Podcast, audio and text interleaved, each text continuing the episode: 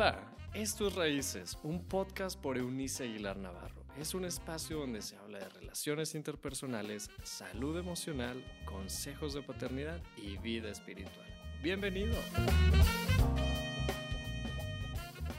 Hola, nuevamente hoy día es martes 24 de mayo, ¿puede creer eso? Eh, este mes igual se está yendo y con ello nuestra octava temporada para detenernos un tiempo eh, y tomar algunos ah, descansos necesarios, definitivamente, no sé si merecidos, pero sí necesarios. Eh, estoy en esto de, terminar mi libro, mi segundo libro, que esperamos, Dios mediante, poder ya dar a luz a la publicación por allá por el mes de noviembre. Así que sí, me esperan semanas y meses de concentrarme en ello. Eh, comenzamos ayer, o comencé con ustedes y para ustedes, una serie de reflexiones acerca de el Cristo incomparable, del amor de mi vida, de la pasión que me mueve, eh, es el que me sostiene. Es Cristo mi, mi motivo, y dicho por un, buen autor español, es el trigo de mi pan, definitivamente Él es de él que se trata todo. Hoy día quisiera hablarles acerca de algo que he llamado una vida en plenitud. ¿Sabe? la plenitud es esta sensación de, de tenerlo absolutamente todo resuelto.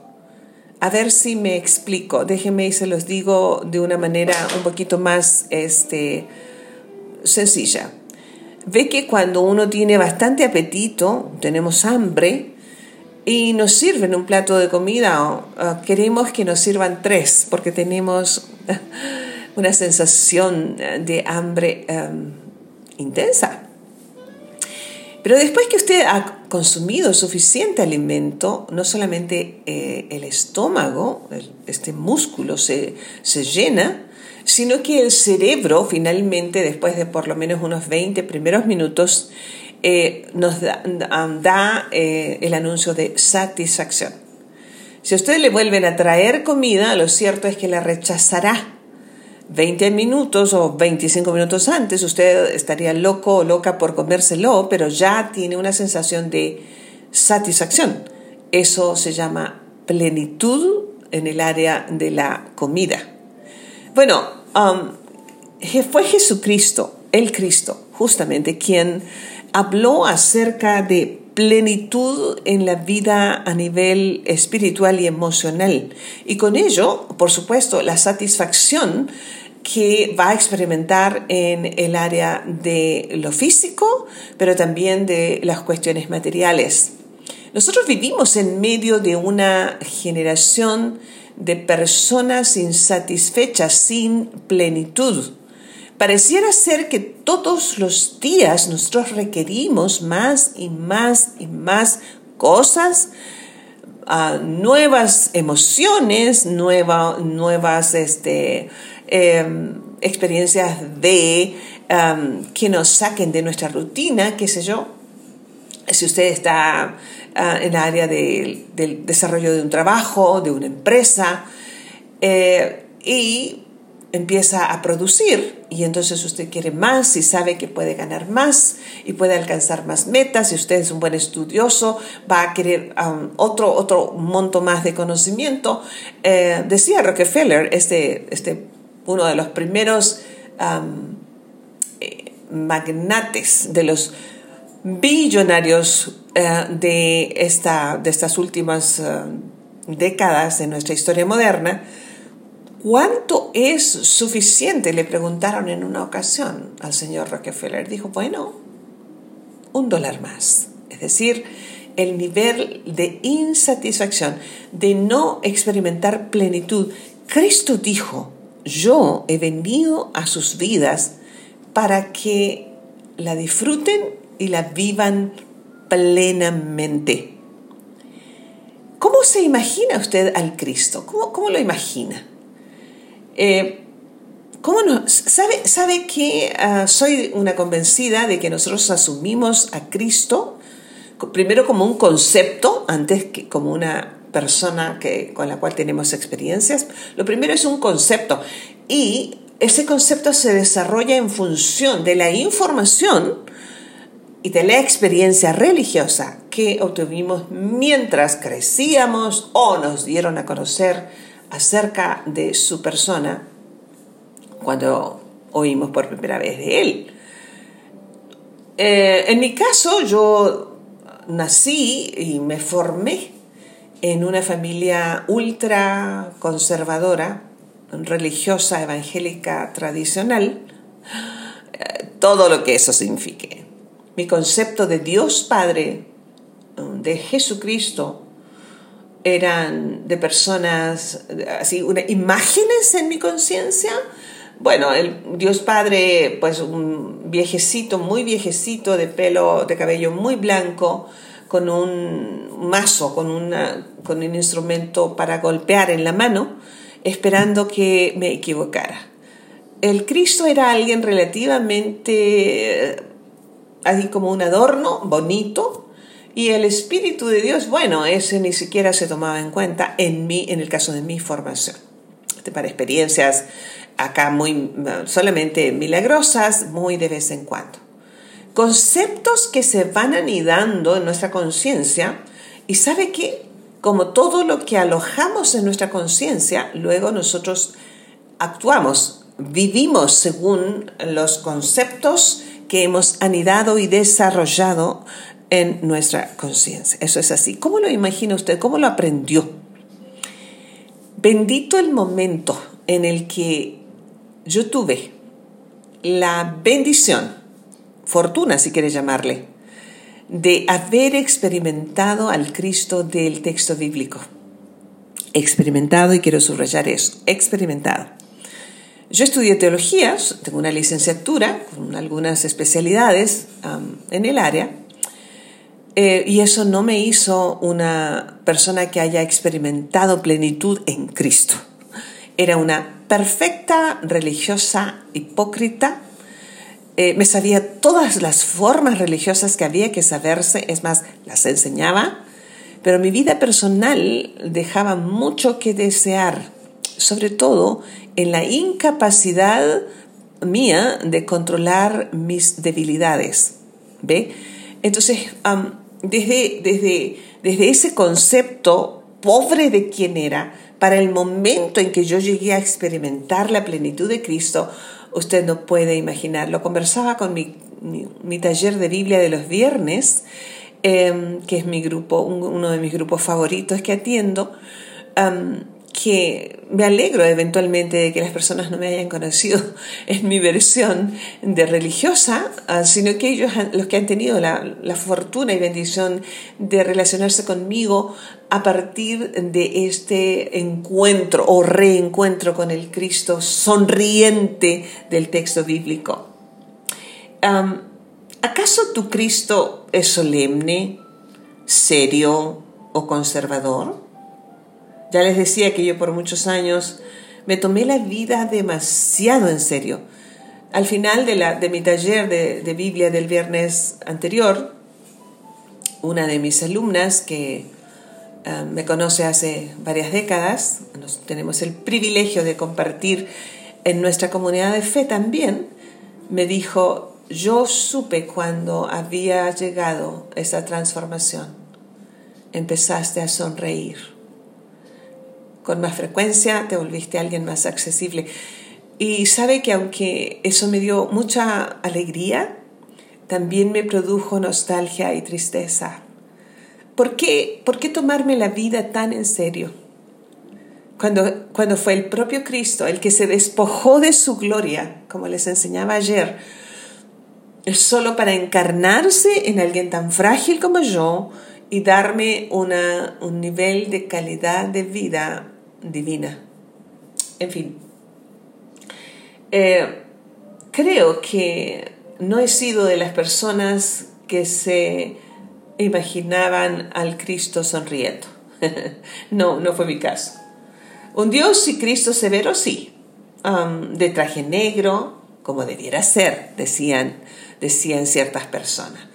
¿tendrían los líderes, los discípulos de Cristo, así como los sacerdotes católicos romanos, que vestir de negro, uh, usar cierto atuendo? Eh, ay, no, hoy día de pensarlo me canso, ¿verdad? Eh, ¿Sabe? Dios tendrá buen sentido del humor, se lo, se lo ha preguntado. Bueno, ¿qué crees que estaba pensando cuando estiró el cuello de la jirafa? cuando hizo al avestruz metiendo la cabeza en la tierra, se pueden imaginar la expresión de Dios Padre. O cuando le puso ocho patas al pulpo. Cuando vio a Adán echarle la primera mirada a Eva, ¿usted cree que Dios bostezó? No lo creo, difícilmente. Yo creo que estaba esbozando una sonrisa pícara, es decir, todo lo que puse en este individuo, quiero ver, ver cómo va a reaccionar y debió haberse divertido bastante. Después de todo, la única manera de sobrellevar esta vida, eh, la vida cotidiana, esa vida que te cuesta a ti y a mí mm, llevar, eso es así. Eh, ¿Cómo le ha ido con eso? Ah? ¿Cómo le va con eso? ¿Cómo le va con sus cargas eh, emocionales? ¿Cómo le va con sus recuerdos hirientes? ¿Qué tal con sus deudas? ¿Qué tal si usted es una persona, una mujer, una familia, un varón extranjero en, un lugar en el que se, recién se está asentando? Um, yo misma vine a ser vida, um, ya tengo pues obviamente muchos años acá, pero sé perfectamente lo que se siente. ¿Cómo va eso? ¿Cómo va su vida si usted está en matrimonio? ¿Cómo va su vida en matrimonio? ¿O cómo va su vida en matrimonio mientras le es infiel a su cónyuge? ¿O cómo va su vida en familia mientras sus hijos adolescentes están dándole mucha, mucha, mucha lata? ¿O qué me dice de sus eh, enredos financieros? ¿O con esos amigos a los que usted se dio con todo su corazón y hoy ya no están más? Eh, es más, les han traicionado. La vida es dura. Y si a esa dureza de tener que asumir una vida dura, eh, le suma un Dios severo no bueno, eh, que no nos hemos hecho ningún favor.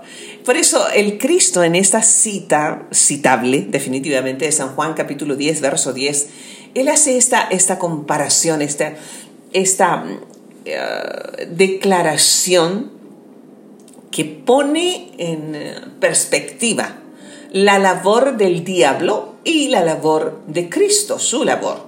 Él dice, el diablo tiene una tarea. Él viene a destruir, viene a matar y viene a separar.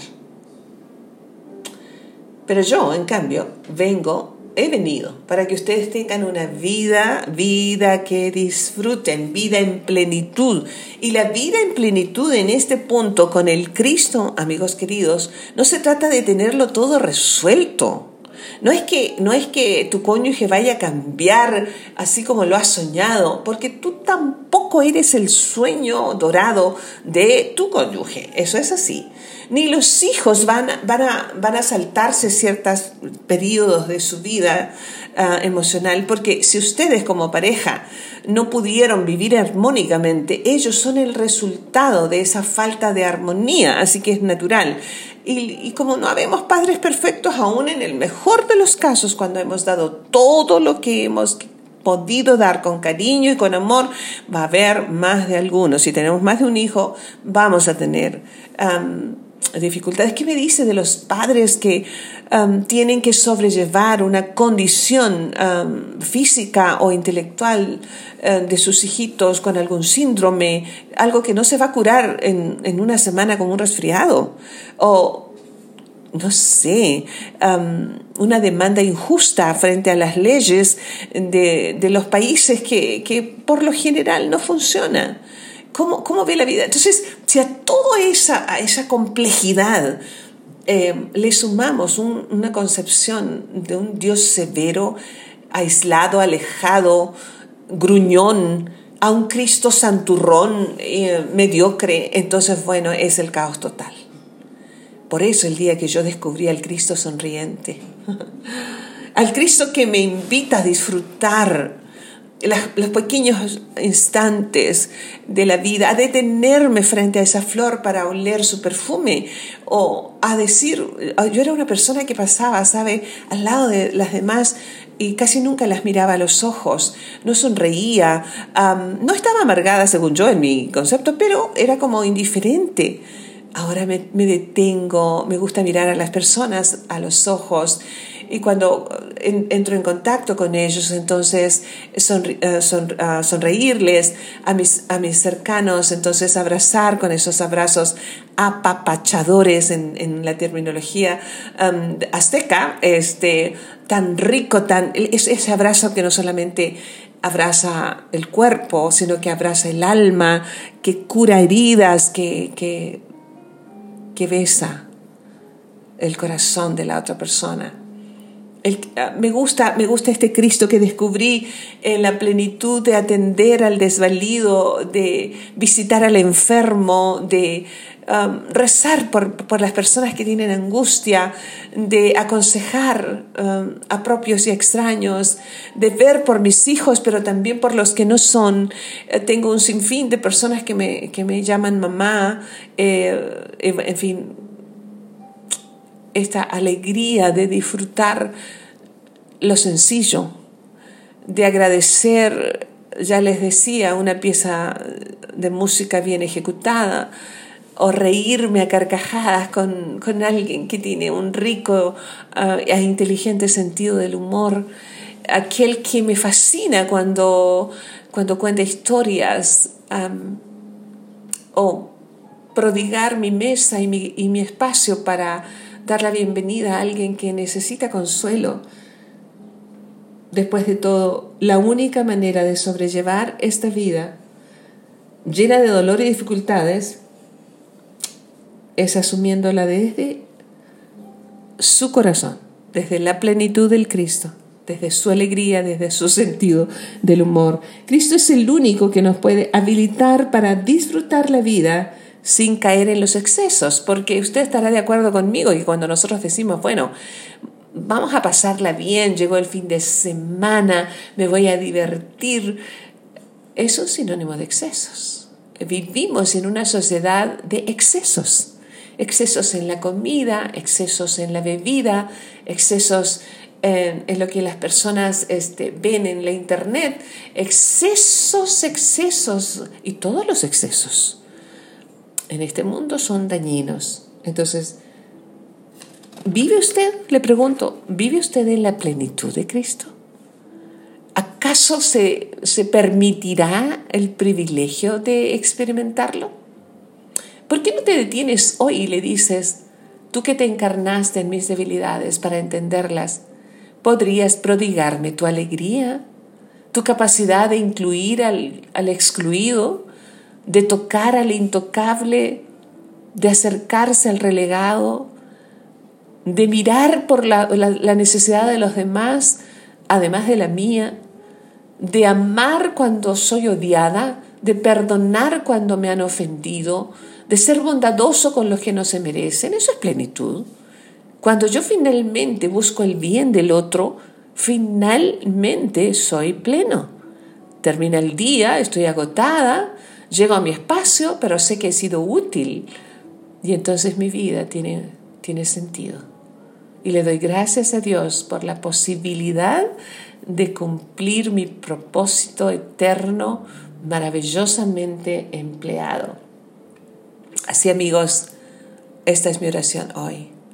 Dios y Papá nuestro, tú eres también nuestra madre, tú eres nuestro hogar, tú eres nuestro destino, de ti se trata todo queremos tu plenitud, esa plenitud um, que nos da sabernos perdonados, eternamente amados, asombrosamente amados, extravagantemente amados, sabiendo que aquellas cuestiones que yo creo que o pienso que me faltan, tú las suplirás si son realmente una necesidad.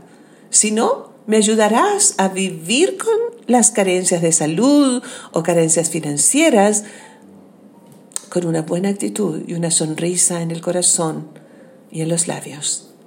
Que haya paz en, nosotros solo porque tú te, has quedado y jamás nos dejarás. En el nombre del Padre, del Hijo y del Espíritu Santo, que así sea. Mañana tenemos nuestra última uh, conversación con Eunice, con mi equipo de amigas, extrañando a mi querida Aurora que se tomó una temporada para ella misma, así que estoy feliz por eso y sé que Dios nos va a permitir volver a reunirnos, que mañana vamos a estar escuchándonos en conversaciones con Eunice y el jueves regresamos con estas reflexiones acerca del Cristo incomparable terminando nuestra octava temporada aquí en um, Raíces. Hasta entonces, chao, chao. Gracias por habernos acompañado en este episodio de Raíces. Te invitamos a que te suscribas en la plataforma de tu preferencia y también que puedas compartir este contenido con aquellos que están en tu mundo. Puedes seguir conectado a través de la página web www.euniceaguilar.com. También en Facebook búscanos como Eunice Aguilar y en Instagram como arroba Eunice Aguilar N. Nos escuchamos en la próxima.